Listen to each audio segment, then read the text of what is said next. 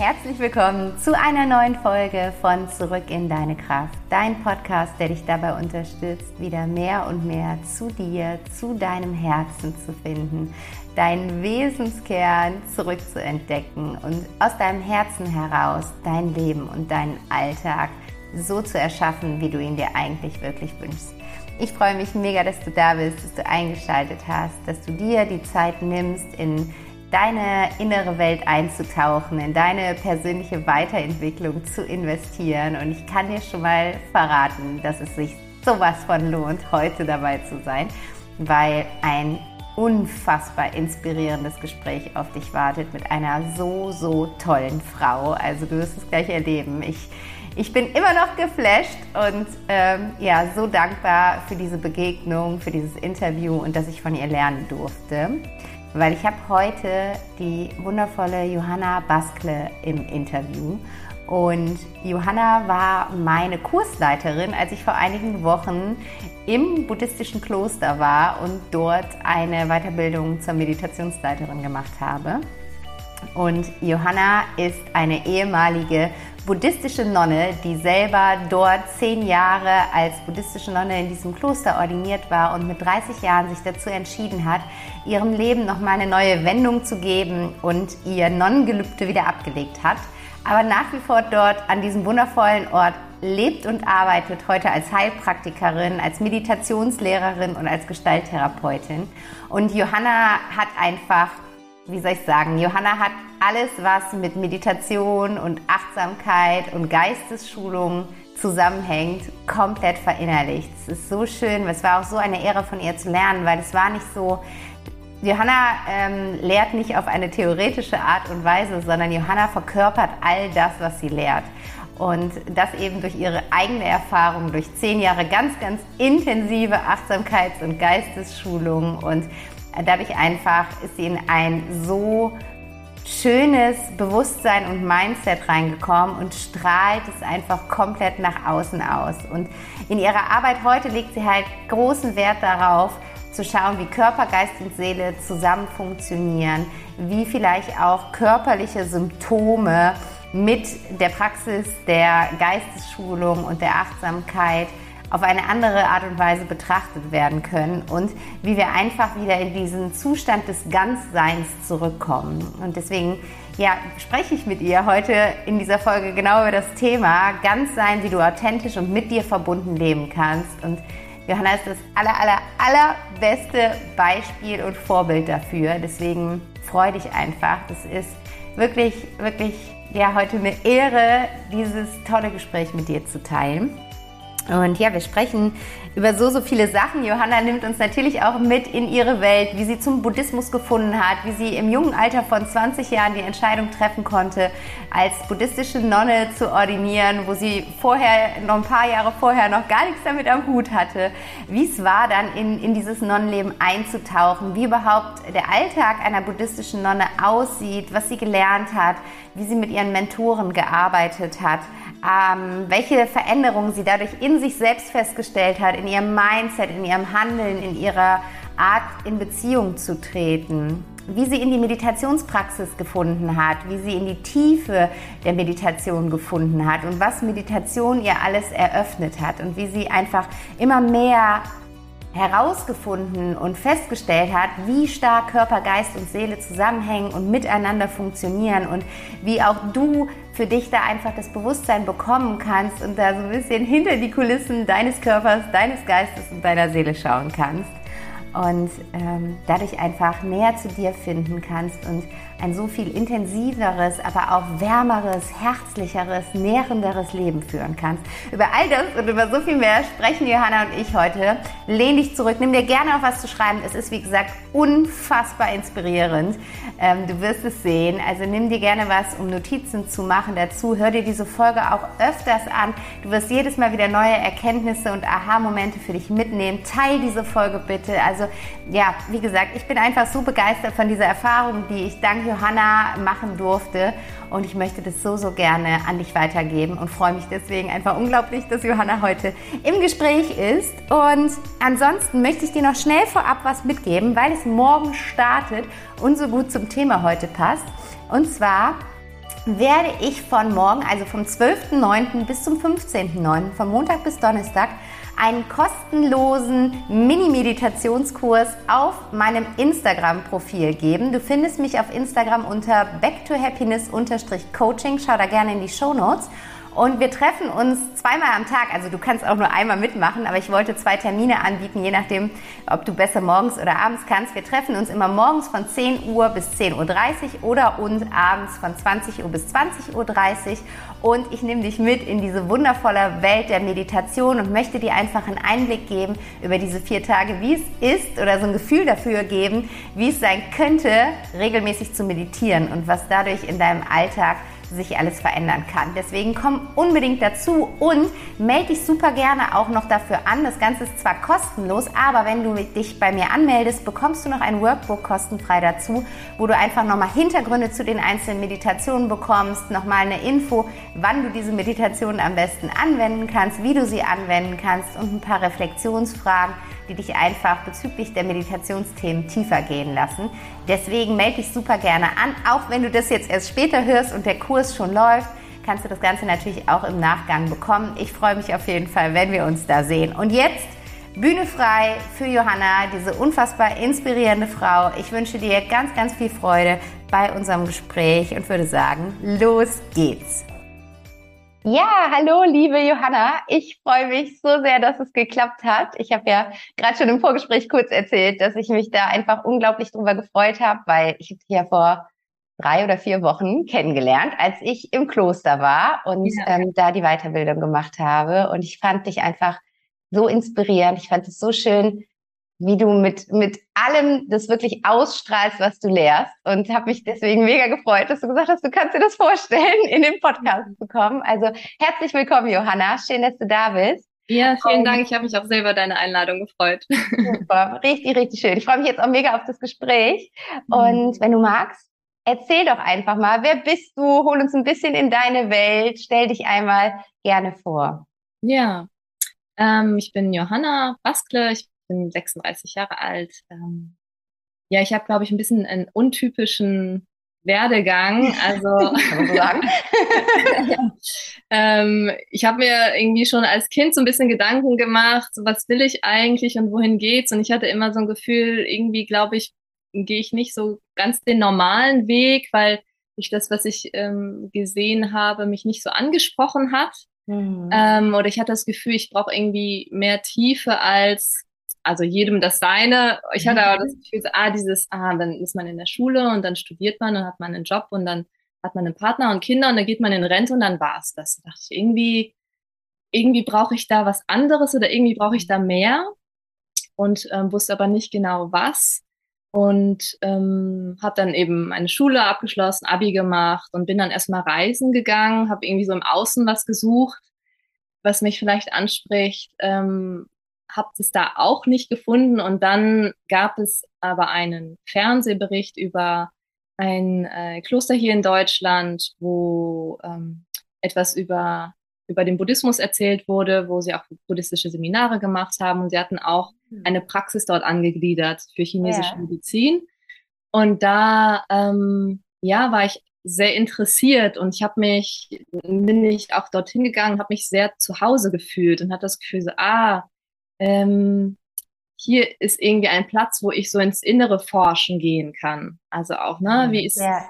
wie, wie ist, wie ist mein Geist, wie ist mein Körper, wie hängt das alles zusammen und konnte mich so mit diesen Sinnfragen auch beschäftigen. Ich hatte vorher überlegt, Psychologie zu studieren, mhm. dann so äh, ein bisschen den Studiengang angeguckt und dachte so, hm, das hört sich jetzt ein bisschen trocken an, das ist nicht unbedingt das, was mich sehr anspricht. Und da hatte ich das Gefühl, so, ah, das matcht total gut, weil es ähm, in die direkte Erfahrung geht. Und das war mir wichtig. Ja. Und zu dem Zeitpunkt hatte ich noch gar nicht das Gefühl, äh, dass ich das jetzt ein Leben lang mache oder wie auch immer. Ich hatte das Gefühl, das ist jetzt das Richtige und das mache ich. Ach, und ähm, ja, dann ist in die Richtung gegangen, dass ich nicht nur einfach vor Ort war, sondern auch ordinieren wollte, also buddhistische Nonne werden wollte. ja, da war ich halt dann 20 und äh, das hat, ja, da, auf diesem Weg bin ich sehr lange geblieben. Also yeah. bis, ähm, bis ich 30 war und habe dort einfach sehr, sehr viel gelernt über, über mich, über, über den Menschen, über was mich bewegt, was Menschen bewegt, wo man auch drin hängen bleibt, wie man damit umgehen kann. Also die ganzen Themen, die einfach, wenn man nach innen schaut, auftauchen, denen zu begegnen. So und das hat mich sehr nachhaltig geprägt.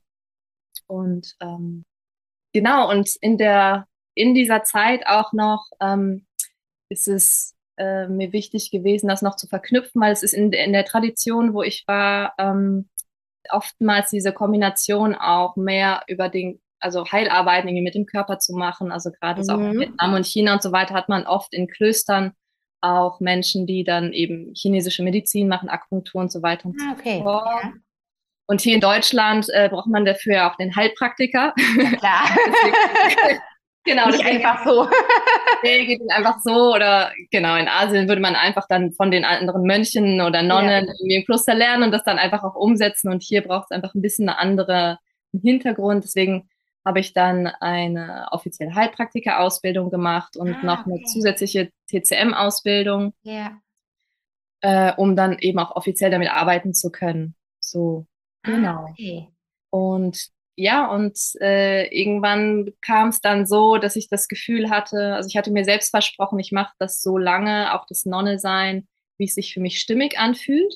Mhm. Und irgendwann kam so der Punkt, wo ich das Gefühl hatte, ah, hm, das ist mir jetzt zu eng oder zu streng. Ich brauche ja. irgendwie was anderes oder brauche da mehr, mehr Freiraum. Ich bin auch eher eigentlich ein Freigeist, was dem vielleicht am Anfang ein bisschen widersprochen hat. Und ich will noch mehr lernen und ich will noch mehr erfahren. Und ähm, das war mir einfach innerhalb dieses Klosterrahmens dann auch nicht mhm. mehr möglich. Und deswegen habe ich mich dann dazu entschieden, quasi zu entroben heißt es, also nicht mehr Nonne zu sein, okay. genau, kombinieren, ja. Äh, um ja, um ein bisschen mehr so meinen eigenen Weg zu gehen oder mehr Freiraum zu haben, noch ähm, ja meinen eigenen Weg weiterzugehen, so und ähm, habe ich Elemente ähm, von der Gestalttherapie ähm, hinzugenommen. Also ich bin äh, in Gestalttherapieausbildung gewesen, jetzt für vier, fünf Jahre. Und ich bin noch im ah. Supervisionsjahr, genau, und ähm, zusätzlich noch rituelle Maskenarbeit. Das ist irgendwie noch so ein anderer Zweig, den ich mit hinzugenommen habe. Ja. Und ja, und jetzt arbeite ich einfach in eigener Praxis äh, mit der chinesischen Medizin und mit der Gestalttherapie und schaue einfach, ja, wohin es weitergeht. Der Weg ist irgendwie immer noch sehr offen. Oh, so spannend. Also ja, ich finde es so spannend und so inspirierend. Also überhaupt diese Vorstellung, also wenn ich daran denke, was ich so mit 20 Jahren gemacht habe, welchem Leben bin ich darauf mhm. gekommen? Also ich finde es so, so verblüffend, dass du in diesem jungen Alter dich überhaupt schon mit diesen Sinnfragen so tief auseinandergesetzt hast und für dich diesen Weg gesucht hast und warst du da quasi von zu Hause geprägt? Ich, ich, so wenn ich so denke, kriege ich das häufig mit, wie zum Beispiel meine Großtante war auch Nonne, also mhm. katholische Nonne.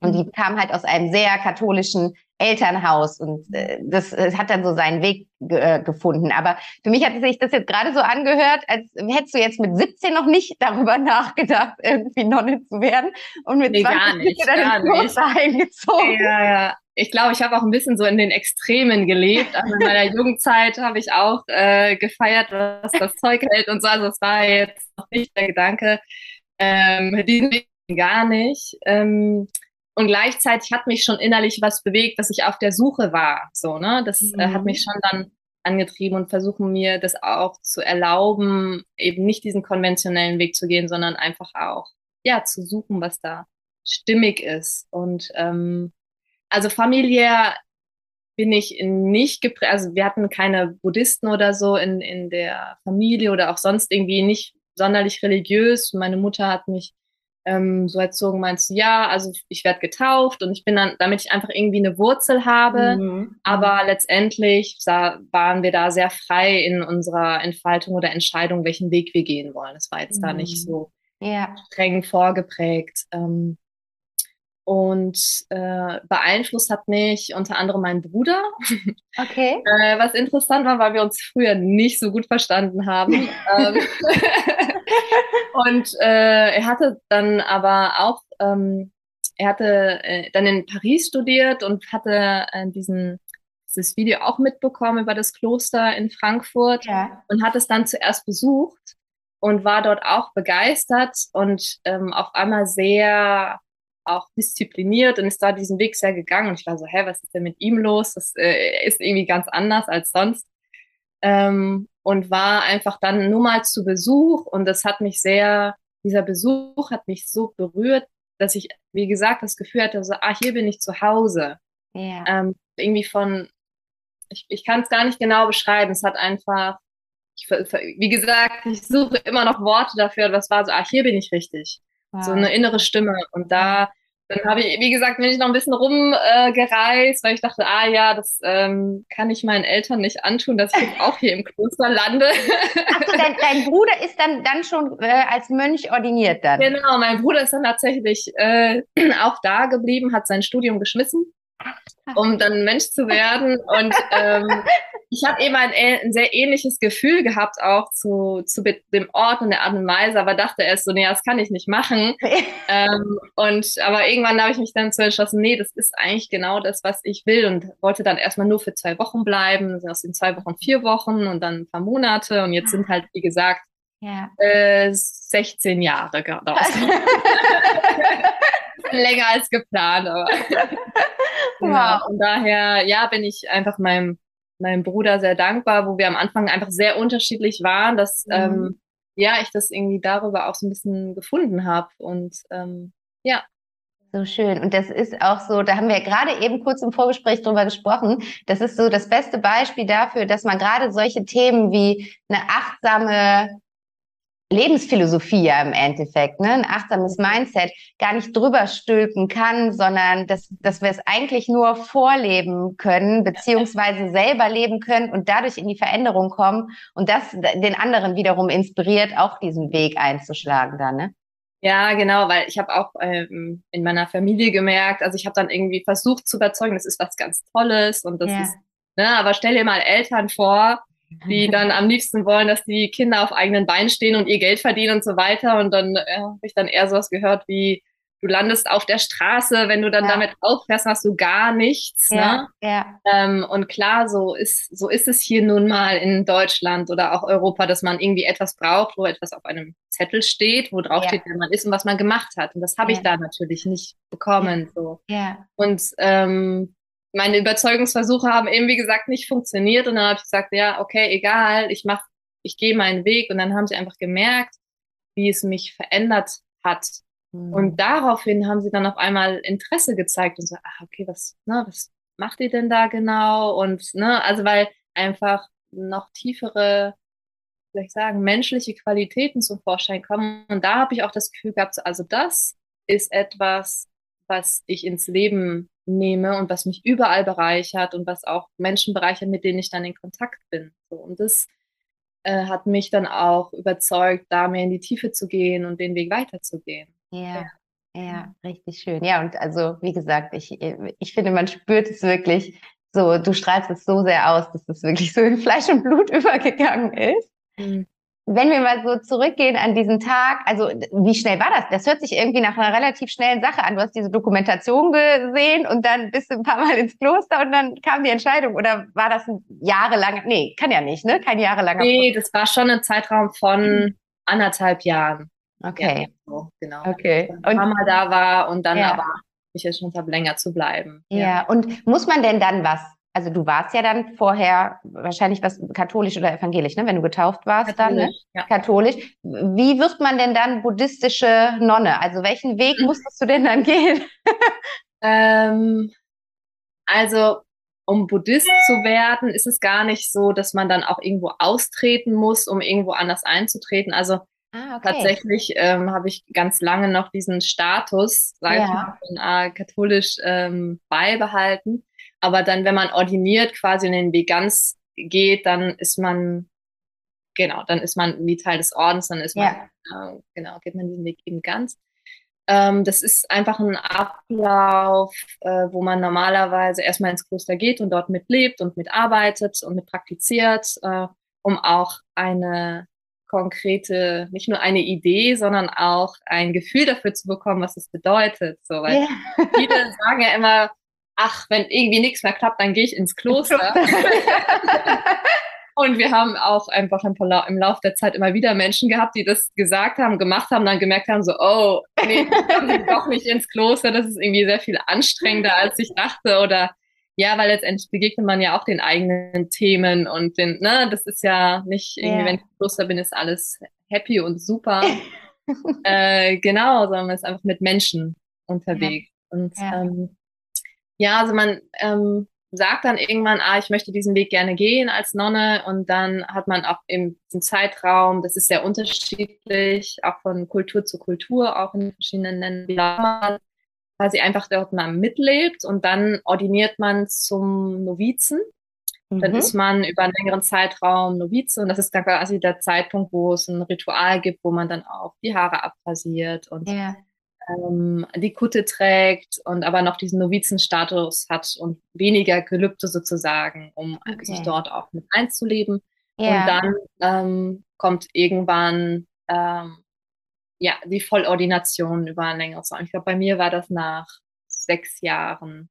Ah, okay. okay. Voll ordiniert, dann ist es quasi, ich glaube, hier in Deutschland so ein ähnlicher Status wie dann Priester oder ah, so, dass man okay. dann auch ähm, Rituale begleitet oder irgendwie bei Sterbezeremonien, also dass man dort einfach dann auch mehr Verantwortung trägt für ja. die Community und so. Ja, ah, okay. Ja. Und wenn du mal so gedanklich zurückgehst an diesen Tag, als du dann wirklich ins Kloster eingezogen bist und mhm. gesagt hast, hier, hier, mein Leben startet jetzt hier, mhm. ähm, was ging da in dir vor? Was waren so die Gedanken, die, die da präsent waren? Gute Frage. Ähm ich glaube, ich war sehr, ich war sehr aufgeregt und sehr berührt. Also, wie gesagt, ich hatte so ein Gefühl von, ah, hier bin ich zu Hause.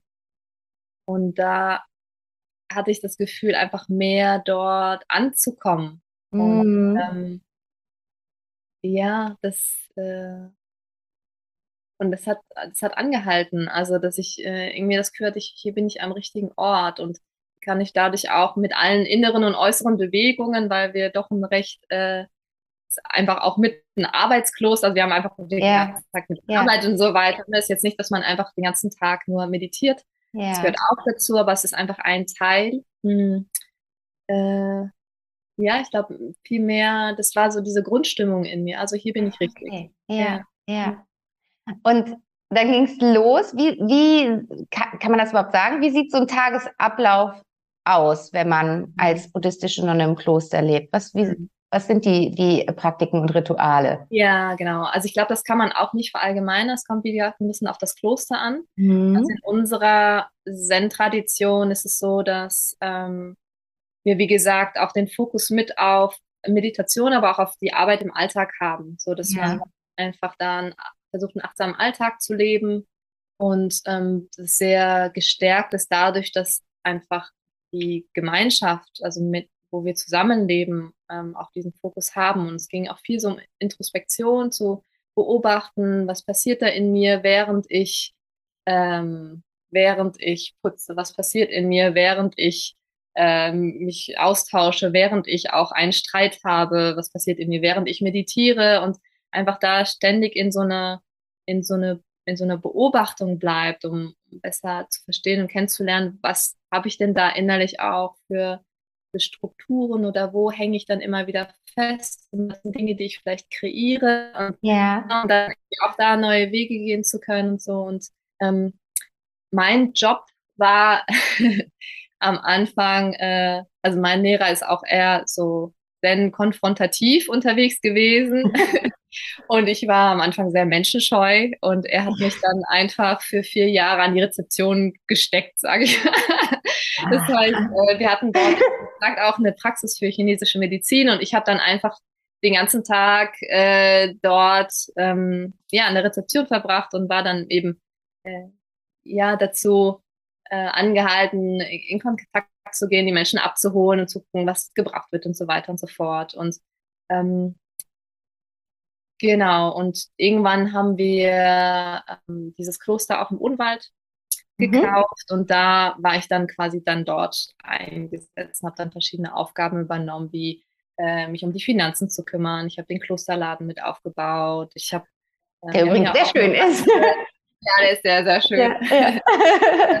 genau, also sehr vielfältig. Also eigentlich ähm, auch verschiedene Bereiche, wo man, wie gesagt, eigentlich hier dann auch eher noch eine, eine Ausbildung für bräuchte, um irgendwie was zu managen. Da hat er einfach so, ah, Learning by Doing, du machst es jetzt und wow. Ja. Das ist einfach eine riesen Herausforderung, aber dann auch zu merken, so, nee, ich kann äh, mich in alles reinarbeiten, ich kann alles herausfinden und lerne dadurch und es ist okay, auch wenn ich Fehler mache und gucken, ah, wie gehe ich denn damit um, wenn ich dann in solchen neuen Bereichen bin und so weiter. Also da sehr viel, ähm, ja, ja, der Fokus ist immer wieder einfach auch innerhalb dessen, auch was, ja, was ist da in mir los und was kann ich da auch über mich lernen und wo kann ich mich dann da auch erweitern oder wo kann ich, ne, also auch da über mich hinaus wachsen und, ähm, und das Ganze wird natürlich unterstützt dann durch die Meditation. Also wir hatten dann auf jeden Fall immer morgens und abends äh, äh, Meditation und zum Teil auch in bestimmten Zeiten mal zweimal im Jahr auch so eine Zeit intensiverer Praxis für äh, ein paar Monate, wo ja. man dann noch mehr ähm, Praxis einbaut, also formelle Praxis mit Meditation.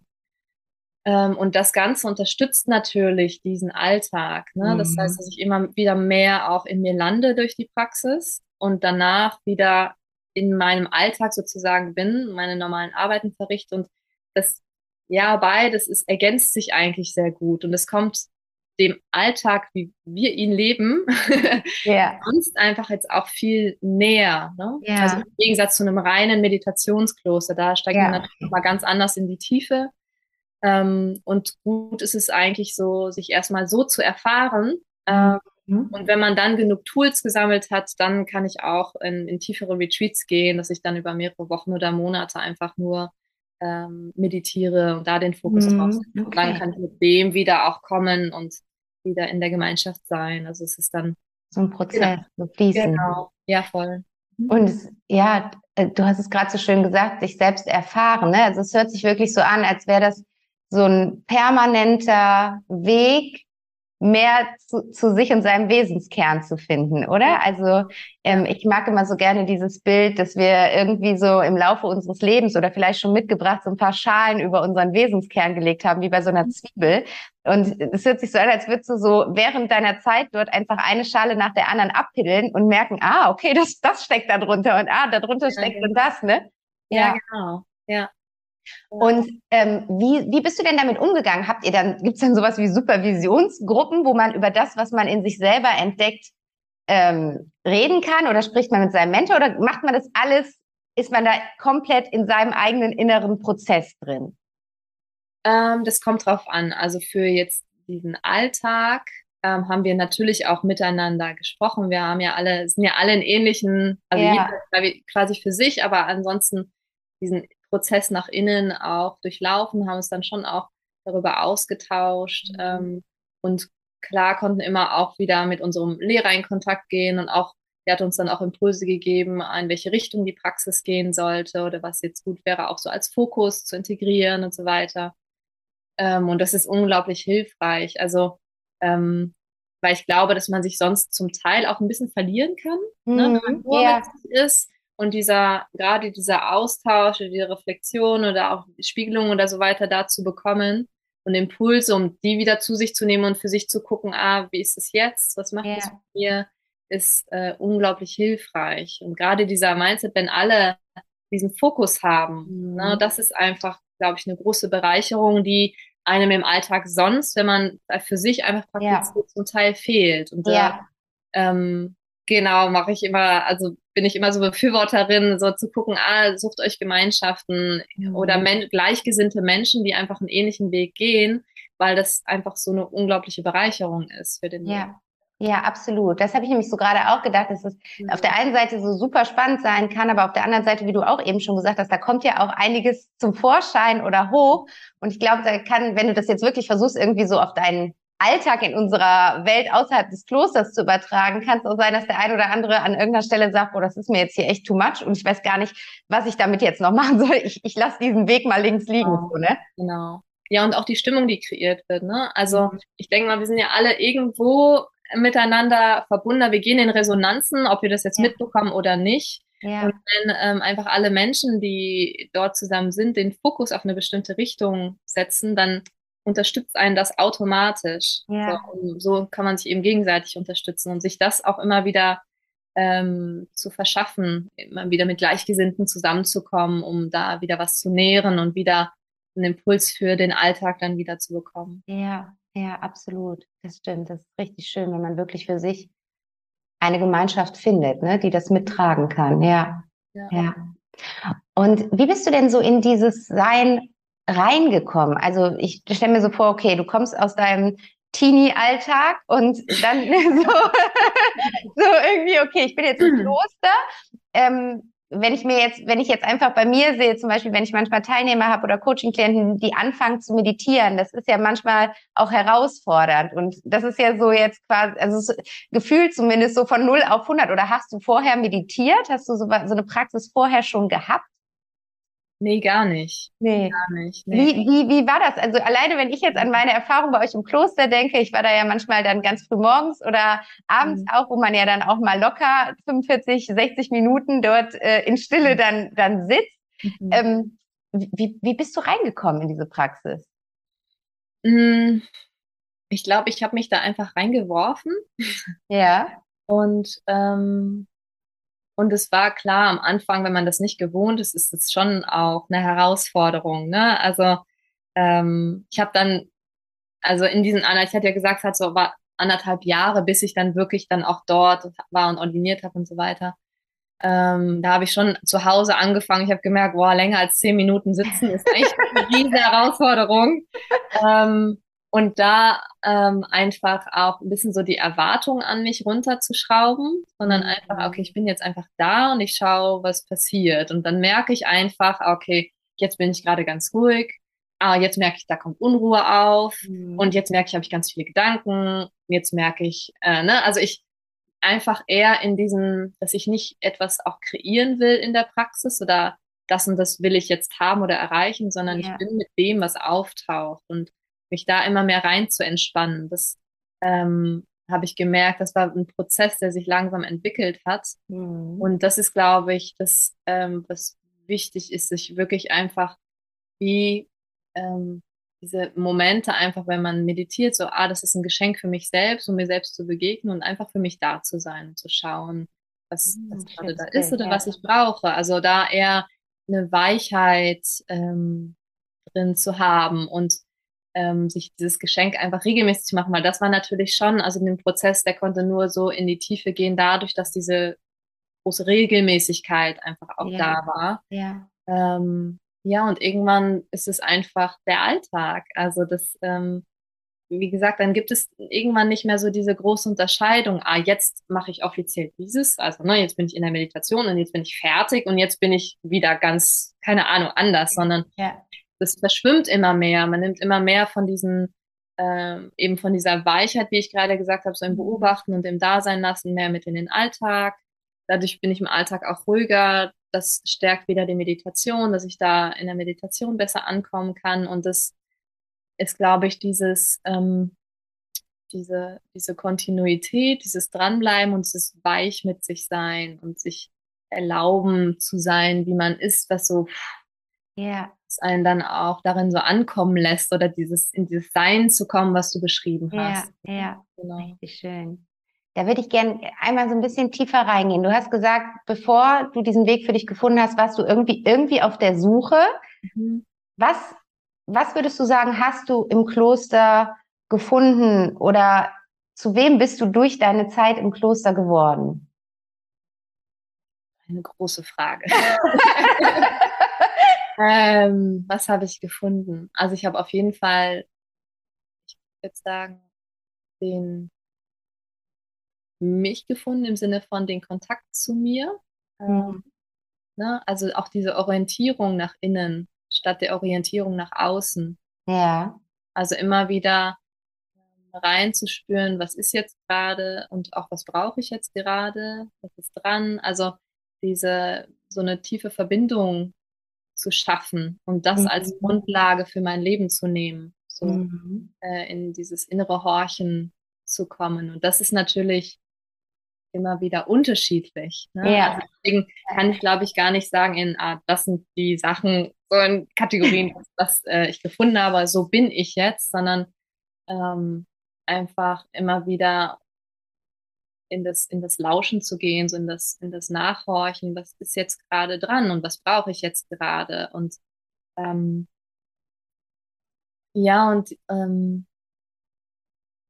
und ein Bedürfnis, was darin aufgetaucht ist, ist so, ah, ich habe gemerkt, wie dass es nicht nur mir so geht, also ne, diese Orientierung im Außen vorher viel gewesen, was mache ich jetzt und wer bin ich jetzt und bla bla bla, ähm, sondern immer mehr in dieses Innen zu gehen und den Kontakt zu schaffen mit meinem Herzen, was mein Herz mir sagt, was mein Körper mir sagt, was, was es braucht. Und ich habe das Gefühl, dass ähm, viele Menschen das ein bisschen verloren haben. Da habe ich gemerkt, ah, ich habe total Lust, Menschen darin zu unterstützen, auch wieder diesen Zugang zu sich zu finden. Mhm. Ähm, immer mehr, ja, so authentisch mit sich zu sein, mit, mit den eigenen Bedürfnissen, mit dem eigenen Lebensweg, das ein bisschen zu hinterfragen, was manchmal nicht ganz leicht ist, wenn man gerade auch in einem Trott ist, ne?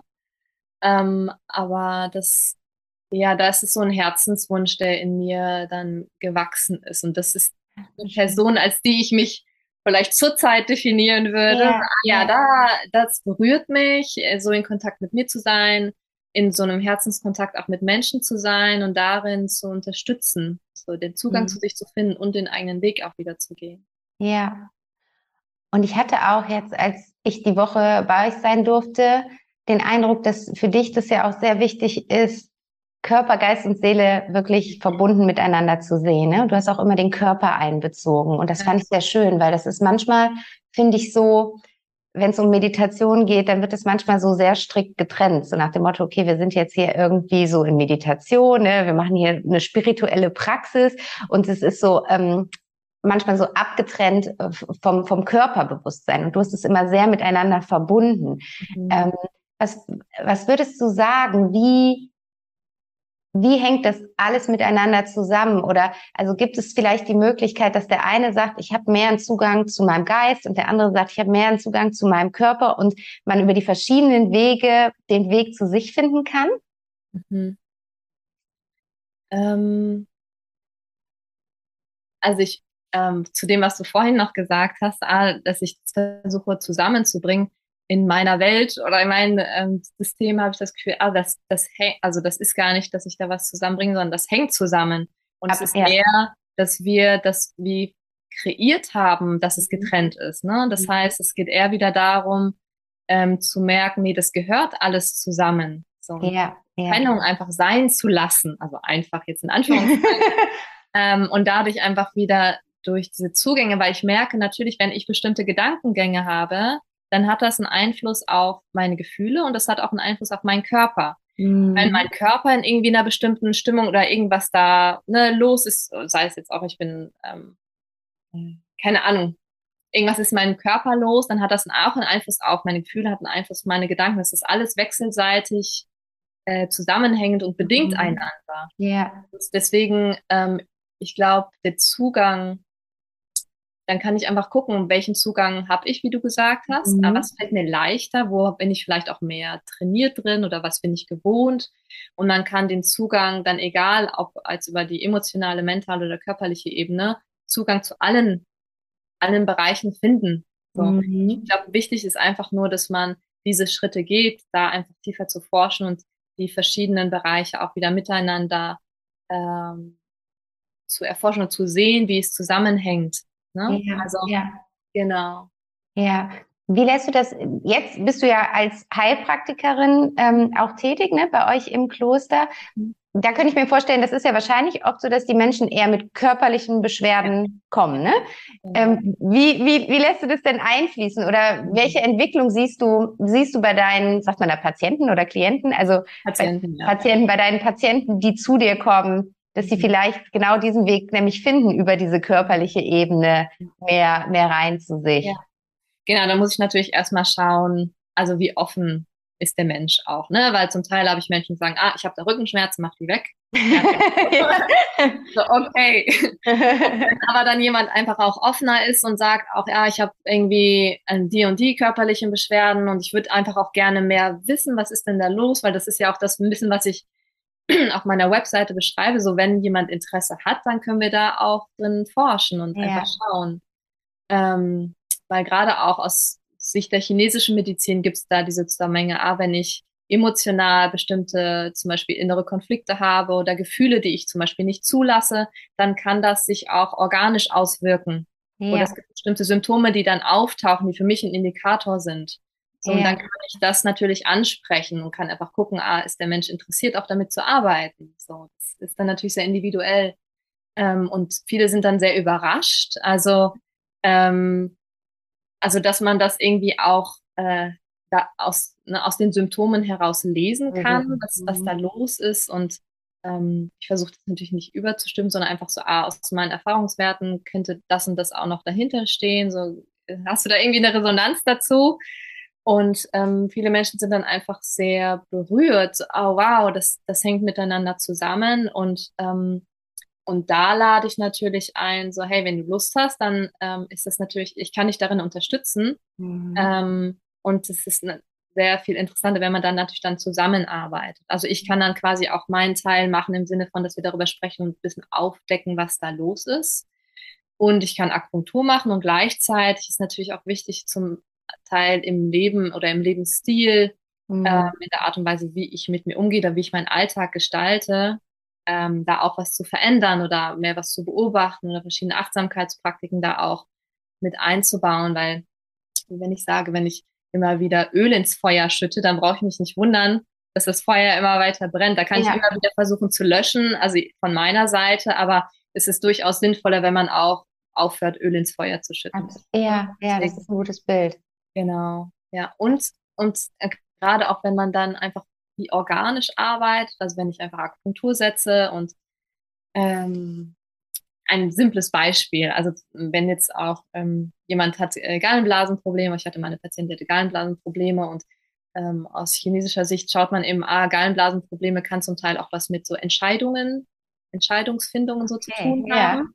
Und sie war in so einer Situation, dass sie äh, nicht wusste, wie sie in einer Situation sich entscheiden soll, wie sie damit umgehen sollen. Dann habe ich eben auch mit der Gallenblase gearbeitet und da das organisch dann auch ähm, auf, was aufgelöst wurde, fiel es ihr total leicht, ah, ich habe jetzt eine Entscheidung getroffen, ich weiß gar nicht, warum ich da so lange drüber nachgedacht habe und so weiter. Ne? Ja, ja. Also ähm, wie, das ist wieder für mich so sehr sinnbildlich, ah, der Körper, also wenn der wieder in eine Balance kommt, wenn da wieder was ins Fließen kommt, hat einen Einfluss eben auch auf unsere Gefühle und auf unsere Gedanken und die Art und Weise, wie wir leben. Und das, ich kann dann den Zugang über den Körper, also wie über die Akupunktur oder über das Reflektieren und erstmal schauen, was ist denn da los und was braucht es da. Also es gibt dann unterschiedliche Ansätze. Ja, ja, so schön. Und im Endeffekt, oder was würdest du sagen? Für mich ist es so, oder wenn ich das so, für mich verstehe ich daraus, es kann uns nur gesund halten, wenn wir einen Zugang zu uns finden und uns mit dem, was in uns los ist, beschäftigen. Oder würdest du, würdest du sagen, ähm, oder welchen Einfluss hat die innere Arbeit auf meine körperliche Gesundheit? Oh, sehr viel. Also.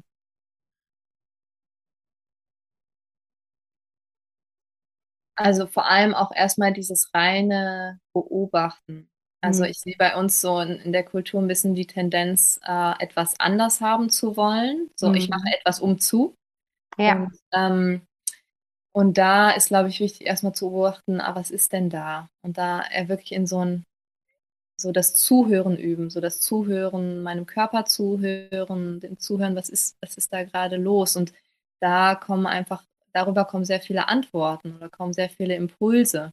Mhm. Und äh, ein bisschen mehr aus diesem, ähm, und durch, eben durch das Beobachten, durch das Zuhören und durch das Erfahren entsteht dann auch eine Veränderung oder habe ich einen viel klareren Impuls. Ah ja, okay, das, das würde mir gut tun, in die und die mhm. Richtung geht's und da, das und das probiere ich mal aus und guck einfach wieder, ah, was macht das mit mir? Mhm. Also da ähm, ist meine Art und Weise einfach sehr, ähm, ja, sehr fein zu schauen und sehr nachzuhorchen und dem Raum zu geben, so, ne, um, äh, um zu gucken, was, was braucht es denn wirklich? Und dann, ähm, das sage ich auch immer wieder meinen Patienten, so wenn, wenn man sehr, wenn man mehr auf den Körper hört und schaut, was da gerade ist und was es braucht, dann bräuchten, glaube ich, viele gar nicht zu mir kommen. Ja. also genau, das ist, das ist eigentlich mein Ziel.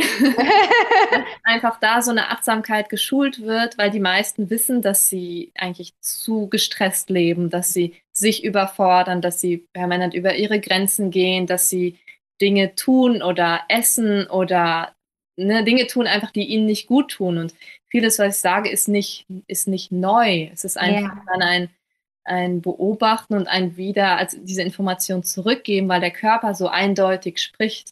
Und ja. da liegt natürlich wieder die Verantwortung darin, ah, okay, was mache ich jetzt damit? Also mhm.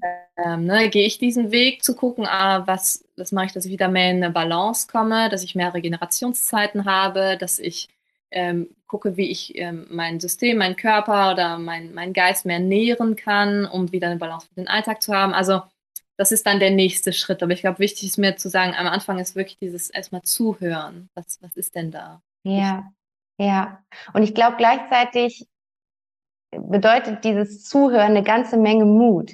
Weil ich habe so das Gefühl, dass wir oft auch einfach gar nicht so richtig hinhören wollen, weil wir dann natürlich auch wirklich ganz feinfühlig Dinge hören, die wir vielleicht sogar unterbewusst schon wissen, aber die bedeuten könnten, ich muss aus meiner Kom Komfortzone rausgehen oder ich muss Entscheidungen treffen, vor denen ich Angst habe. Also ich habe so das Gefühl, dahinter liegt dann ja oft so die Angst. Die Angst, irgendwas dann, irgendwas mh, hm, wirklich Bedeutsames zu verändern in seinem Leben und dann die Ungewissheit, was kommt dann? Hm, welche Erfahrung hast du, wie, wie, wie kann ich mit dieser Angst sein oder wie kann ich trotz dieser Angst tiefer gehen? Hm. Hm. Ja, das ist eine gute Frage. Ähm, genau, ich glaube, dass es normal ist. Also alles, was außerhalb meiner Gewohnheit ist, mhm. außerhalb meiner Komfortzone, dass man merkt, so, uh, ne, ich spüre eigentlich, also was mir gut tun würde, aber das bedeutet Veränderung und diese ja. Veränderung ist schwierig. Ähm, und ich, und das, ähm, ich glaube, da ist wichtig, sich vor Augen zu führen, also gerade wenn schon im System was außer Balance geraten ist, mhm. es wird ja nicht besser. Ne? Also ja, ja, genau. gerade auch im, im Alter oder so, dann merkt man, oh, das addiert sich und das summiert sich ja. und irgendwann wird der Körper einfach so laut, mhm. dass man es nicht mehr überhören kann. Ja. Und es, ähm, da mag ich einfach so Mut Mut zum sich trauen. Also es muss ja nicht gleich, dass ich schmeiße meinen Job hin, ich mhm. gehe komplett raus, ich, ja. äh, ne, also diese krassen Veränderungen kann man natürlich auch machen. Aber ähm, ich glaube, es sind dann eher auch mal die kleinen Schritte zu gucken, ah, wenn ich wirklich mehr, wenn ich mehr Regenerationszeit brauche, wie kann ich das im Alltag ermöglichen? Was, was kann ich mir für kleine Inseln schaffen? Was kann ich mir für kleine Impulse immer wiederholen. Und das dann ne, diese, durch diese kleinen Schritte, weil da haben wir oft dieses extreme ganz oder gar nicht oder ja, irgendwie, ja. das macht natürlich dann Angst. Und wenn ich äh, merke, ah, heute tue ich mir was Gutes, indem ich dieses und jenes tue, oder ich versuche irgendwie ein Ritual für mich zu machen, irgendwie mhm. jeden Morgen mal 15 Minuten Zeit zu nehmen oder diese Dinge und dann merke ich, ah, das tut mir richtig gut. Und dann kann ich das vielleicht noch ausdehnen oder eben, wie gesagt, wie du auch gemacht hast, eine Woche ins Kloster gehen und dann, na, ne, ah, dann habe ich wieder neue Impulse, die kann ich wieder zu mir nehmen.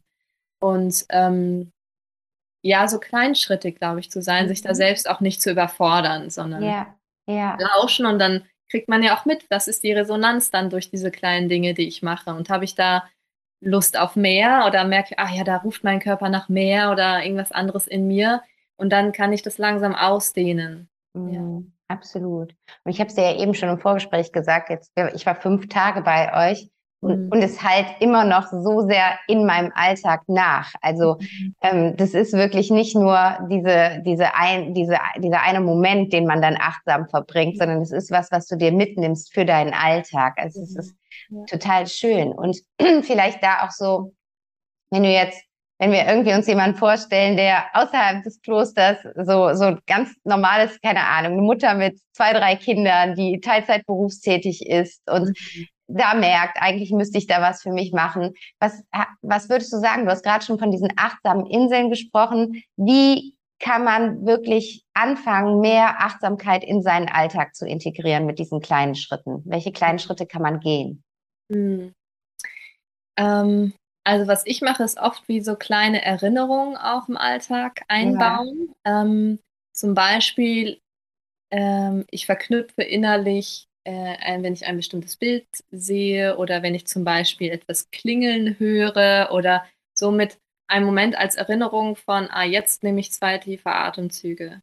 Ne? Also okay. zum Beispiel, oder ich mache mir manchmal einfach so einen Punkt auf die Hand. das nehme ich in meinem Alltag und dann arbeite ich und so weiter und dann sehe ich diesen Punkt und das ist wie diese Einladung, ah, kurz nach innen zu gehen und zu spüren und zu horchen, kurz zu atmen und dann wieder mich mit dem befassen, was vor mir yeah. ist. Und ich glaube, das sind so Kleinigkeiten, ähm, die, die einen dann sehr unterstützen können. Also, dass man das auch gar nicht mehr so trennen braucht von äh, eine Stunde am Tag meditieren, das ist dann, ne, und danach habe ich den Alltag, sondern wie kann ich das in meinem Alltag einbauen? Oder ähm, wir haben ja zum Beispiel auch Gehmeditation gemacht ja. oder so. Und das heißt, wenn ich zum Beispiel weiß, ah, ich bin jetzt, ne, ich muss jetzt irgendwie los und dann packe ich meine Sachen und gehe zum Auto, dass ich mir dann einfach diesen, diesen Gang von meinem Zimmer bis zum Auto nehmen kann. Auch von mir aus im selben Tempo, aber indem ich einfach mein Gewahrsein in die Füße bringe, indem ich meine Füße spüre. Und mhm. indem ich in Kontakt mit meinen Füßen bin, kann ich mich gleichzeitig wieder mehr erden. Ich nehme meinen Körper wieder mehr wahr. Also, ne? Ich glaube, das ist so das ist so die Art und Weise. Und da kann man sich natürlich überall so kleine Reminder machen. Ja. Post-its irgendwie. Und ich glaube, also viele machen das auch, es ist einfach dann wichtig, das auch wirklich zu tun. Also das nicht nur auch mental, so, ah ja, ich bin heute achtsam, sondern ich, ah ja, das wirklich zu mir zu nehmen und dann mhm. immer wieder diese kleinen Erinnerungen ähm, wirklich dann noch umzusetzen. Und sind es auch dann, wie gesagt, immer nur so ein paar Sekunden oder mal eine Minute, wenn ich gerade sitze am Computer und arbeite und so, mich zurückzulehnen, ne, zu spüren, ah, ich, wie ich hier sitze, ich spüre meinen, mhm. meinen Rücken an der Lehne, ich nehme einen tiefen Atemzug, ich spüre meinen Bauch, ich spüre meine Brust. Und allein das, wenn ich das, ich erzähle das jetzt gerade, aber ich mache das gleichzeitig und ich merke das sofort. Man fährt sofort runter. Und wieder ja. mehr bei mir bin. Ja in dem Gespräch kann ich jetzt auch wieder, ne? Also bin ja. ich wieder mehr mit mir verbunden und kann mit dir sprechen. Ja, ja. Es muss gar nicht so getrennt sein vom, vom Alltag. Das, genau, das fand ich, das, das war auch so das, was ich so inspirierend an dir fand, dass dieses, du hast es dich als, es ist nicht Achtsamkeit oder Meditation ist nicht so ein To-Do auf deiner Liste, ja, genau. quasi, ne? sondern das ist dein Sein. Also ich finde, dass das, es gibt ja auch, ich weiß jetzt gerade nicht genau, wie dieses Zitat ist, aber es gibt doch irgendwie dieses Zitat, wo es im Endeffekt darum geht, dass beim Meditieren nicht um die Meditation als solches geht, sondern darum geht, dass quasi, dass, dass deine Lebenseinstellung die Meditation ist. Also dass du in Meditation quasi durch deinen Alltag gehst. Und ähm, ja, genau. das, das ist so das, was, was, was im Endeffekt ja auch die Meditation eigentlich nur nur ein Werkzeug ist, oder? Wie würdest du das sehen? Nur genau. ein Tool ist, was mich dahin führt. Genau. Ja, ja. unterstützt einen dann. Ja, ja, genau. Und das, das finde ich so schön, weil das manchmal so separiert gesehen wird. Ah, ich meditiere, als ähm, ja, als würde man irgendeine so Sportart machen oder oder irgendwie sowas. Aber es ist ja eigentlich eher, ähm, dass ich damit, das ist eine Geisteshaltung und damit irgendwie auch so eine so eine Einstellung zum Leben, die ich damit dann schule, oder? Ja, weil ich würde auch, also ich würde das für mich wirklich auch nochmal überprüfen, wenn ich, selbst wenn ich regelmäßig meditiere mhm. und ich mhm. merke aber keinerlei Veränderung in mir oder in meinem Alltag, dann, also von meiner Perspektive, dann stimmt irgendwas nicht. Ja, ne? ja. Sondern das ist natürlich, dass sich das immer mehr auch in den Alltag ähm, überträgt. So. Mhm. Oder dass es, äh, ich meine, im Optimalfall wird das dann irgendwann auch zu einer Gewohnheit. Das mache ich ja auch in den Kursen, dass ich sage, ah, versucht da nicht äh, zu schauen, ah, jetzt mal Meditation und nach dem Gong ist jetzt fertig und ich bin wieder ne, ja. so ganz ah, sprudelig und aus mir heraus und mache dieses und jenes, sondern ah, kann ich das, kann ich auch, ich habe den Gong gehört, okay, und gleichzeitig bleibe ich mehr in Kontakt mit mir. Mm. weiterhin und ich kann ja dann, wie gesagt, ich kann dann auch in Austausch gehen und kann ich das halten. Also ja. wie lange kann ich das halten, einfach mich zu spüren und gleichzeitig mit dir in Kontakt zu sein. Ja, ja. Und das ist so, das ist natürlich super schön, wenn man merkt, ah, das wird immer mehr zu der Gewohnheit. Ich bin ja. mehr mit mir in Kontakt ähm, und bin auch im Außen unterwegs und ja. das nicht. Und das ist, glaube ich, die Richtung, ähm, in die es geht. Und es wird dann auch immer leichter. Ja. Also, am Anfang ist es wie Krafttraining, richtig anstrengend, so, okay, und auch wieder vergessen und sich wieder ja. erinnern. Und ähm, weil es aber auch so, so wohltuend ist, also es ist sehr nährend. Ähm, ja.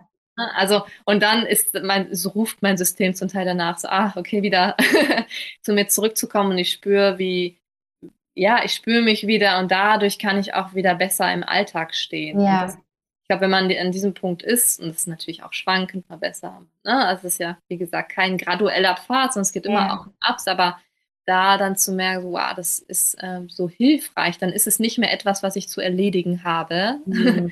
sondern es ist ein, ah, das tut mir gut ja. ähm, und das integriere ich. Ja, und das ist auch das, was du gerade gesagt hast, dieses nährende Gefühl. Ich finde, das ist auch das ist im Endeffekt so, wenn ich an mich denke, das ist meine innere Motivation für diese Praxis, weil, also es ist total schön und das ist ja auch, wie viele den Zugang finden zu Meditation, dass sich dadurch auch etwas verändert ähm, im Geist, also dass man seine Gedanken vielleicht bewusster wahrnehmen kann oder auch eher stoppen kann oder aber auch im Außen, dass ich in, in Kommunikation oder in meiner Handlung achtsamer bin, bewusster durch den Tag gehe. Aber zeitgleich ist es halt dieses dieses, was du gerade sagst, dieses Nährende, das ist so ein, so ein, so ein warmes, inneres Gefühl. Also ich finde, ich finde, ich spüre während der Meditation so richtig, wie sich in mir die Stabilität aufbaut und ich in mir so, so meine eigenen Wurzeln wiederfinde. Und das ist sehr mhm. schön, ne? Das ist wirklich so was Wohltuendes, wie du gesagt hast.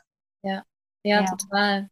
Ja, und mit dieser Stabilität dann ne, unterwegs zu sein, ja. einfach, äh, ja, genau, ist einfach sehr nährend und ähm, und was, also, was mir daran auch wichtig ist, äh, wenn, ähm, wie gesagt, wenn, wenn man so im Alltag unterwegs ist, da hatten wir auch groß immer wieder drüber gesprochen, so, ich achte auch viel auf, ähm, wie reaktiv bin ich. Ne? Also wenn ich ne, irgendwie rumwusel und dann ähm, reagiere ich einfach auf sehr viele Situationen und zu gucken, wie kann ich da wieder eine Pause schaffen zwischen, boah, da passiert irgendwas auch im Außen, irgendwie jemand hat vielleicht auch was Blödes zu mir gesagt und dann einen Moment innezuhalten, zu spüren, ah, was passiert denn da in mir, was macht es mit mir und wie möchte ich jetzt reagieren, anstatt ja. dass ich so impulsiv bin ja. und also, ne? Ja. Ähm, genau, und diese Pausen, in diese, gerade in diese Momente zu, zu schaffen, die ja. herausfordernd sind, das ist für mich äh, was sehr Schönes. Also, wenn dann wieder irgendwas passiert, so mehr, ah, wow, jetzt merke ich, da kommt ein Impuls auf, möchte ich ihm nachgeben oder möchte ich anders handeln? Ja. Weil das hat ja dann auch wieder Auswirkungen. Ne? Ja, so. absolut, ja. Ja, und es ist so dieses, ne, zwischen Reiz und Reaktion liegt ein Raum. Und ja.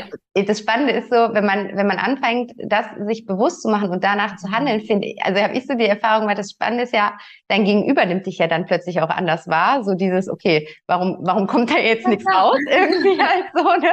Ja. Und gleichzeitig ist es aber ja auch eine Einladung an den Gegenüber, sich diesen Raum genauso zu nehmen, was total schön wiederum ist. Ne? Und einfach auch mehr Tiefe in die Beziehungen bringt, in die Gespräche bringt, in, in alles, was ich im Außen erlebe, finde ich, kommt dadurch mehr Tiefe rein, mehr Intensität. Ja, mhm. ja, ja, richtig schön. Mhm. Hast du so eine Meditation, wo du sagen würdest, wenn man jetzt irgendwie sagt, oh, die Johanna inspiriert mich so sehr, ich möchte jetzt auch mal damit anfangen. Ich habe aber keine Ahnung, also gibt es sowas wie so wie eine Einsteigerpraxis, wo du sagst, das ist eine schöne Meditation, die du für den für den Start kultivieren kannst. Weil das ist was, was ich auch sehr mitgenommen habe aus dem Kurs mit dir, wo ich vorher wirklich anders unterwegs war. Ich bin so eine, ich finde auch alles total spannend und dann hopse ich dahin und das finde ich spannend und das finde ich spannend und ich habe dann so jeden Tag für mich was anderes gemacht in der Meditationspraxis und jetzt, seit ich zu Hause bin, habe ich jeden Morgen, also erstmal habe ich wieder total zu meiner Morgenroutine zurückgefunden. Also, dass ich wirklich mhm. richtig früh aufstehe und mir richtig viel Zeit nehme, was aber super schön ist.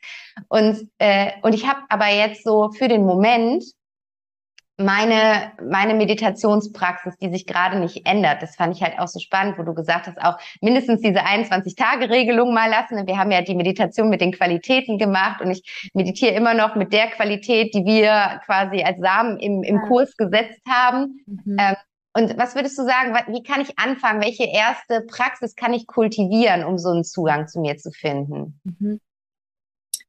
Ähm, also wie gesagt, ich bin ja Fan von Körpermeditation. Also weil ich das ähm, wichtig finde, erstmal in dem, wie wir hier sind, erstmal wieder Heimat zu finden. Also mhm. erstmal in mir anzukommen, in meinem System, in meinem Körper anzukommen. Ähm, und da ähm, genau einfach sowas wie auch ein Bodyscan zu machen. Also in der Meditation, wie ich es anleite, ist ja immer, dass ich eher so auch vom Außen ähm, immer mehr zu mir komme und dann ins Kleinere gehe. Und diese mhm. Kombination von, ähm, wenn ich mich hinsetze und anfange zu meditieren, erstmal meinen mein Körper, meinen gesamten Körper zu spüren und auch wahrzunehmen, ah, wie fühlt es sich jetzt gerade an, die einzelnen Bereiche durchzugehen, zu gucken, ah, hier merke ich, ne, da ist irgendwie eine Spannung und hier ist es gerade sehr entspannt, hier ist weit, da mhm. zieht sich mhm. was zusammen, um ähm, man kann den Körper als Ganzes so erfassen oder ihn einfach kleinschrittiger durchgehen. Das ist, dieses Kleinschrittige hilft sehr, um ähm, mehr auch in dieses Feingefühl für die verschiedenen Bereiche zu kommen. Ja.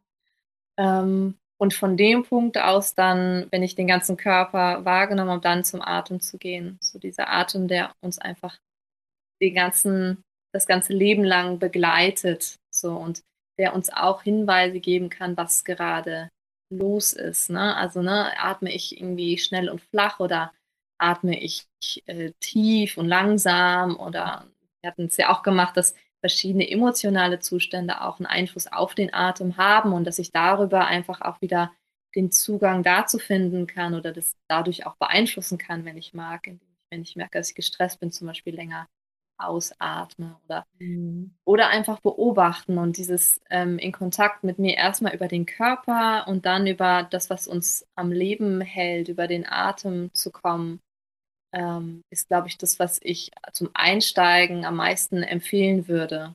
Ja. Und dann am Schluss, wenn ich ähm, irgendwie meine 10 Minuten, Viertelstunde, 20 Minuten also hatte, dann wieder den ganzen Körper wahrzunehmen und zu spüren, ah, wie, wie fühlt sich denn jetzt an? Dann kann ich auch mhm. nochmal durchgehen aber was hat denn die Meditation auch mit mir gemacht? Und aus diesem, ich spüre jetzt meinen Körper, dann in den Alltag gehen. Ja. Und, und wenn ich das ähm, zu meiner Routine mache, dann spüre ich auch im Alltag viel mehr, wenn irgendwas passiert im Außen oder ich irgendwie unterwegs bin, ah, dann ne, rede ich zum Beispiel mit einem Menschen, ich merke so, hm, irgendwie zieht sich gerade was in meinem Bauch zusammen. Ah, interessant. Ja, genau. was, will mir mein, was will mir das denn gerade sagen? So. Ja, ja. Und dann kann ich das wieder abgleichen. Und das ist so eine super Orientierung einfach dann auch für Begegnungen. Ja, ja, ja, das stimmt. Das ist eine schöne Möglichkeit, auch wirklich diese Verbundenheit von, von Körper und Geist dann wirklich wahrhaftig zu erfahren dann auch, ne? Ja. Ja. Und ich glaube auch ein wichtiger Schritt, um wieder ähm, kongruent zu werden. Mhm. Also wir haben ja oft so die Gedanken, ah, das und das will ich oder so und so will ich zum Beispiel sein. Mhm. Ne? Und das ist dann die Art und Weise, wie, woran man sich orientiert, aber dann auch wirklich zu gucken, was ist denn gerade wirklich da? Also was, äh, was ist gerade wirklich mein Gefühl, was ist gerade wirklich mein Bedürfnis und das wieder mehr abzugleichen. Ja, ja. Dadurch kann also wenn ich das, wenn das sehr getrennt ist oder sehr unterschiedlich, die Art und Weise, was ich gerne machen will oder wie ich gerne wäre, zu dem, was eigentlich wirklich in mir vor sich geht, das, das ist eine dauerhafte Spannung im System. Ja. Wenn ja. ich da wieder mehr den Zugang zu mir finde und ins Spüren gehe, dann kann ich das abgleichen und wieder mehr, dann bin ich wieder mehr mit mir verbunden und dann löst sich auch diese Spannung und mir steht wieder mehr Energie zur Verfügung wirklich da authentisch zu leben und Konkurrenz. Ja. Ja, die ich dann wirklich für das nutzen kann, was ich eigentlich möchte. Genau, genau. Ja. Ja, ja. Das braucht wiederum dann den Mut, ne? genau, das ist genau, das immer wieder. Genau, ja. das ist im Endeffekt so schön, weil das beschreibt auch das, wie du ja auch deine Webseite äh, heißt ja auch ganz sein. Und das, ja. das, das ist wahrscheinlich auch das, was deine Intention dahinter war, oder? Ja, genau. Also, ähm, weil natürlich äh, eben, wir haben ja sehr viel erlebt und es gehört einfach sehr vieles zu mir. Ne? Also ich rede dann auch, es gibt halt irgendwie bestimmte Sonnenseiten, es gibt auch Schattenseiten in mir oder vielleicht Dinge, die ich sehr gerne habe, die ich gerne an mir mag und einige Dinge, wo ich denke so, oh, das mag ich gar nicht an mir. So und da wieder aber auch überall hinzuschauen und okay, das, das, das bin ich und das ist alles ein Teil von mir. Mhm vielleicht auch dahinter zu schauen, was steckt denn alles auch dahinter, wo kommt das vielleicht auch her? Also, ne, da kann ich ja, ja auch forschen, um dann aber mit dem, wenn ich dann ehrlich zu mir bin, hey, so bin ich, dann kann ich, habe ich wieder die Möglichkeit zu gucken, okay, und wie will, was mache ich jetzt damit? Ne? Also, mhm. aber dieser Abgleich, finde ich, ist ganz wichtig, da erstmal mit sich in Kontakt zu kommen. So. Mhm. Und da heraus dann zu gucken, okay, ähm, eigentlich ist, also mein Impuls ist dieser und jener wie kann ich denn alles, was in mir vor sich geht, da integrieren oder mhm. ähm, aufeinander abgleichen, dass ich, dass ich stimmig in mir bin, dass ich stimmig in der Art und Weise bin, wie ich spreche, wie ich handle, so weiter. Also da, und das ist einfach ein riesen Forschungsfeld. Und es ist einfach so situativ unterschiedlich. Also man ist eigentlich in einem ständigen, in einem ständigen Spüren und Abgleichen und, ähm, und ich mag diese Lebendigkeit, die da drin ist. Ne? Also dieses ständige äh, Forschen und sich neu entdecken und da neugierig zu sein. So. Und, ja. Das ist auch ein super schöner Blick darauf, weil es irgendwie so impliziert, man wird ja nicht fertig, oder? Oder glaubst du, dass man irgendwann in seinem Leben mit diesem Prozess fertig ist und dann hat man alles aufgedeckt?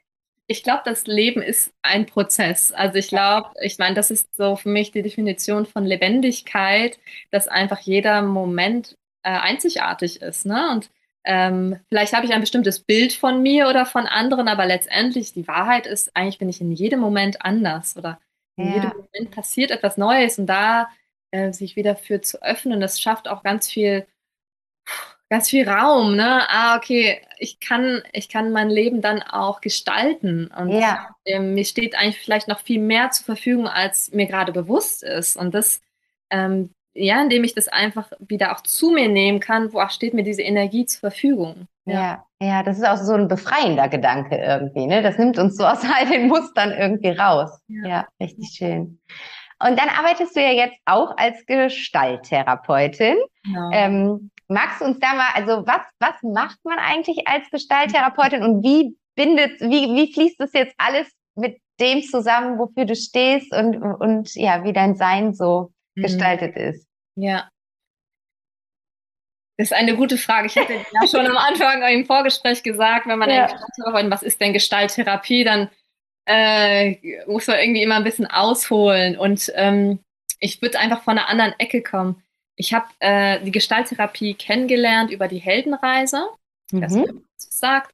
Ähm, ist auch so ein recht intensives Selbsterfahrungsseminar, wo man ähm, so mit inneren Anteilen in Kontakt geht, so dem heldenhaften Anteil, der äh, eine Sehnsucht hat, nach vorne zu streben und irgendwie weiter zu werden und lebendig zu sein und der dämonische innere Anteil, der sagt, das schaffst du nie im Leben. Irgendwie, mhm. ne, irgendwie so diese ja. inneren Stimmen, die einen immer auch eher versuchen, von Dingen abzuhalten und so.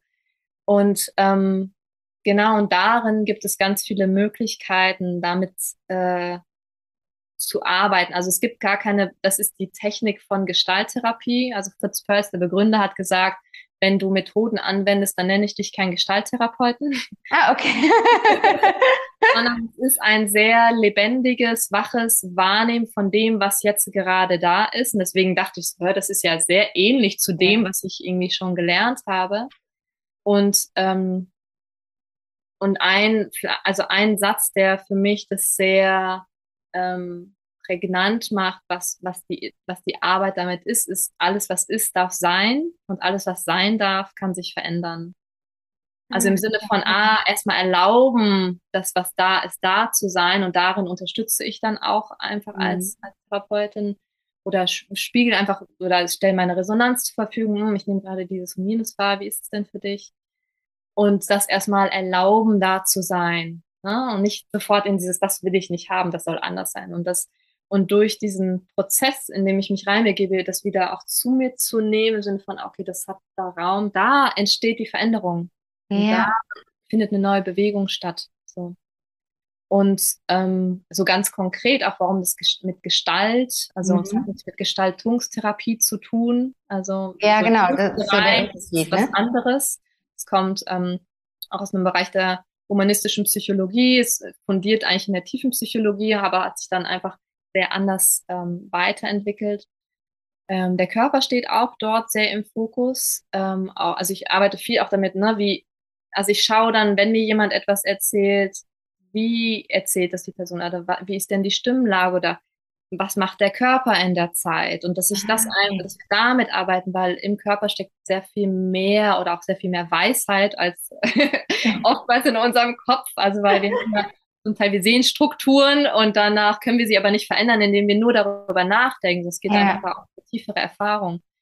Und es gibt einfach immer wieder so auch offene Gestalten im Leben also eine offene Gestalt versucht sich immer wieder abzuschließen. Wenn ich fast einen vollständigen Kreis mal, da hat man die Tendenz, ah, okay, da fehlt aber jetzt noch etwas, ne? Ja. das ist so etwas, was sich im Leben immer wiederholt, wenn ich irgendwo eine offene Gestalt habe in meinem Leben, wie zum Beispiel, weiß nicht, ich als Kind ähm, wollte ich vom Papa auf den Arm genommen werden und er hat dann gesagt, geh weg, ich habe keine Zeit. So. Ja. ja. Und dann bleibt so ein Impuls von, ah, ich will ich will aber gesehen werden, ich will den Arm genommen werden, dann kreiere ich immer wieder Situationen, sei es jetzt mit Freunden oder mit dem Partner, dass ich immer wieder irgendwie abgeholt werden oder gesehen werden will. Und dann, wenn man das beobachtet, merkt man, ah, irgendwie passiert das auch immer wieder. man kann diese, mit dieser offenen Gestalt dann arbeiten, um zu gucken, wie kann ich diese offene Gestalt wieder schließen, damit sie nicht in diesem ständigen Loop bleibt, ne? wie so eine Schallplatte, die hängt. Okay, so. ja, ja, ja, dann immer wieder dasselbe Muster, ja. Genau, und das ist so die, die Arbeit, da zu schauen, was ist da, was sind da offene Gestalten, wie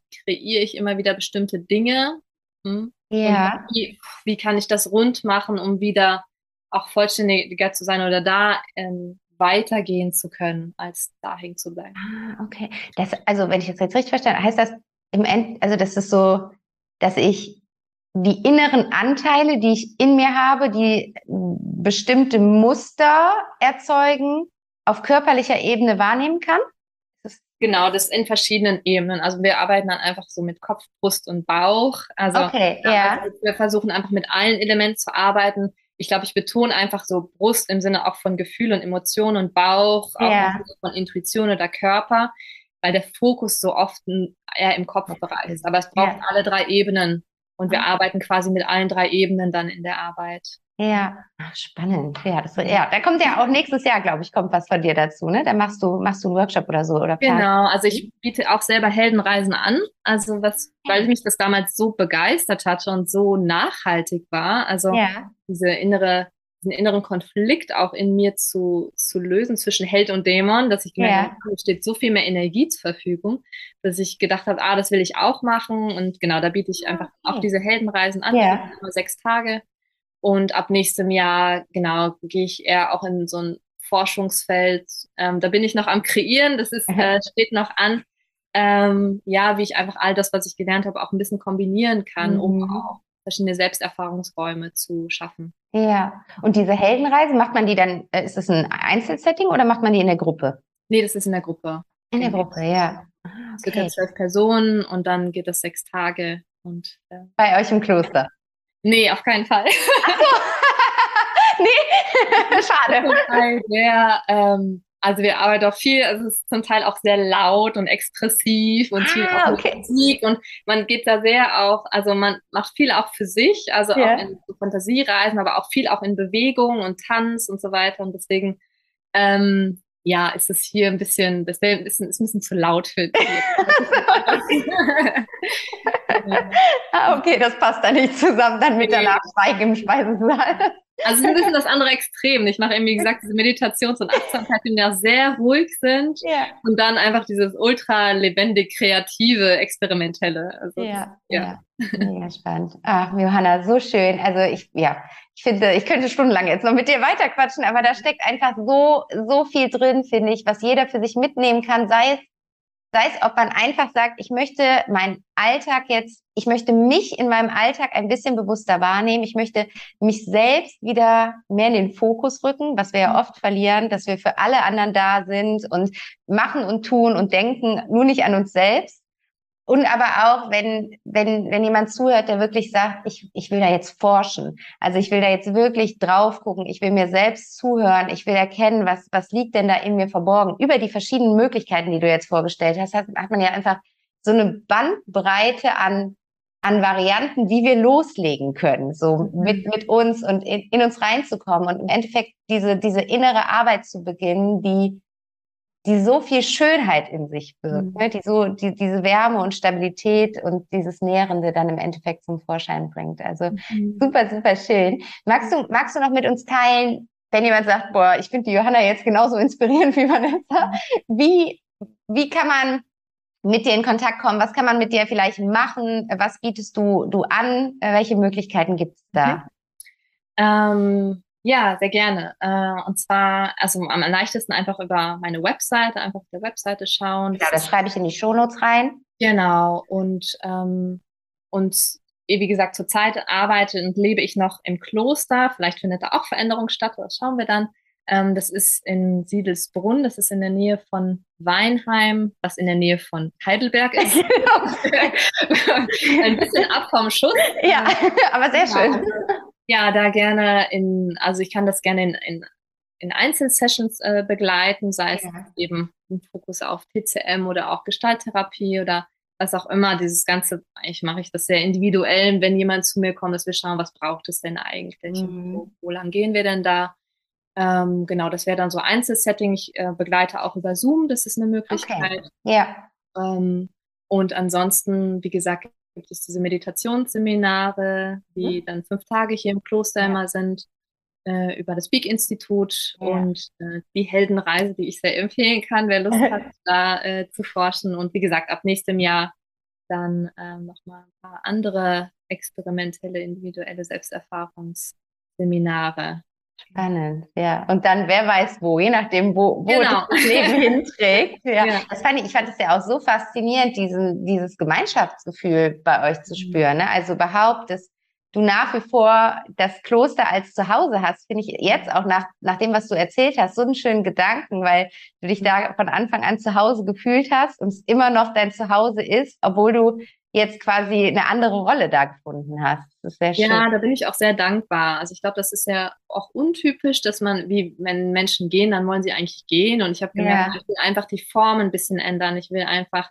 ne, aus diesem Nonnenleben raus. Und da war ich sehr willkommen geheißen. Und das, ähm, ja, da bin ich sehr dankbar, dass ich da den Raum bekommen habe, trotzdem auch ja. hier zu bleiben und hier auch meine Praxis zu eröffnen. Ja. Äh, und da einfach ein bisschen freier auch ähm, leben zu können. Ja, ja, richtig, richtig schön.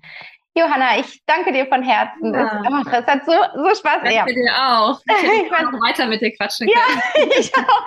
Ich, ich vielleicht machen wir irgendwann eine zweite Folge oder so. Das wäre richtig cool, weil ich finde es so spannend und ich finde es einfach so schön, glaube ich, für alle, die jetzt zugehört haben und die noch nicht so den Zugang dazu haben, dich wirklich zu erleben. Also das ist mhm. wirklich, weil du machst, du, ich finde, du machst es so erfahrbar, weil es wirklich, du, du es halt so sehr ausstrahlst mit, mit deiner Art, wie du kommunizierst, mit deiner Art, wie du zuhörst, ähm, wie du dir den Raum zwischen Reiz und Reaktion nimmst. Und das ist so schön, weil du das so spürbar machst, welche Veränderung im Leben durch so eine Praxis möglich ist. Deswegen von Herzen Dankeschön.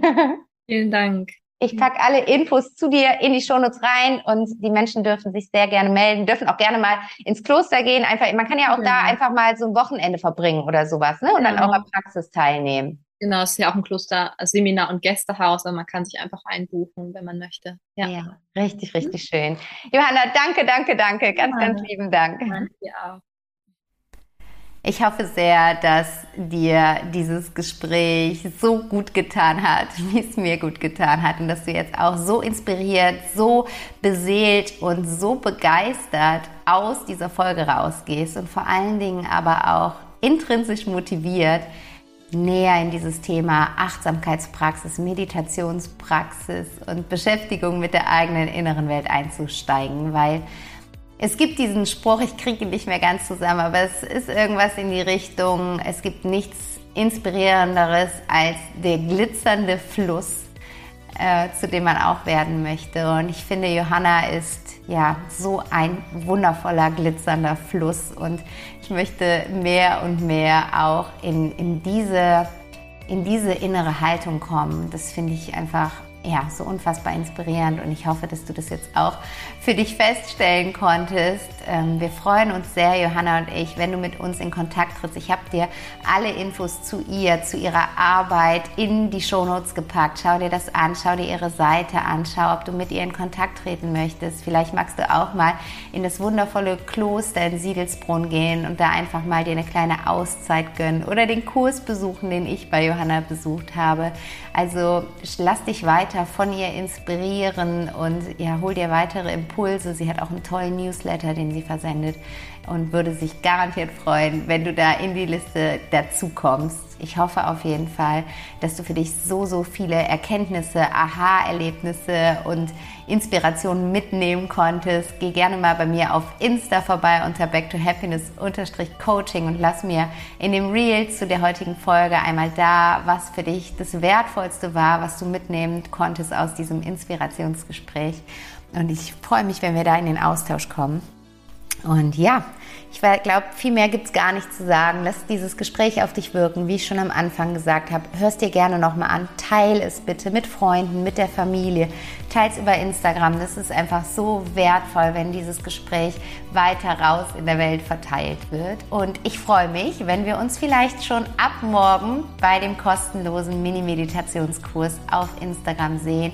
Das wäre einfach so, so schön. Und wenn du jetzt sagst, boah, ich möchte da tiefer eintauchen, ich möchte auch in diese innere Haltung kommen, ich möchte möchte einen achtsameren Geist bekommen, mehr ins Bewusstsein gehen und mich in Meditation schulen, dann freue ich mich so sehr, wenn du bei meinem Meditationskurs, der im Oktober startet, dabei bist. Das Ganze findet online statt, über acht Wochen live über Zoom treffen wir uns einmal pro Woche für 90 Minuten. Es gibt einen Vormittags- und einen Abendkurs, je nachdem, was für dich und deinen Alltag besser passt und mehr Sinn macht. Und du kannst in diesem wundervollen Kurs erfahre die Kraft der Meditation in acht Wochen zu deiner persönlichen Meditationspraxis finden und für dich da wirklich eine Routine draus machen, damit es eben nicht nur so ein einmaliges Erlebnis ist, sondern dass es mehr und mehr zu deinem Alltag wird und du einfach die Veränderung in dir, in deinem Mindset, in deiner inneren Welt spüren kannst. Das wäre wunderschön. Alle Infos findest du in den Show Notes.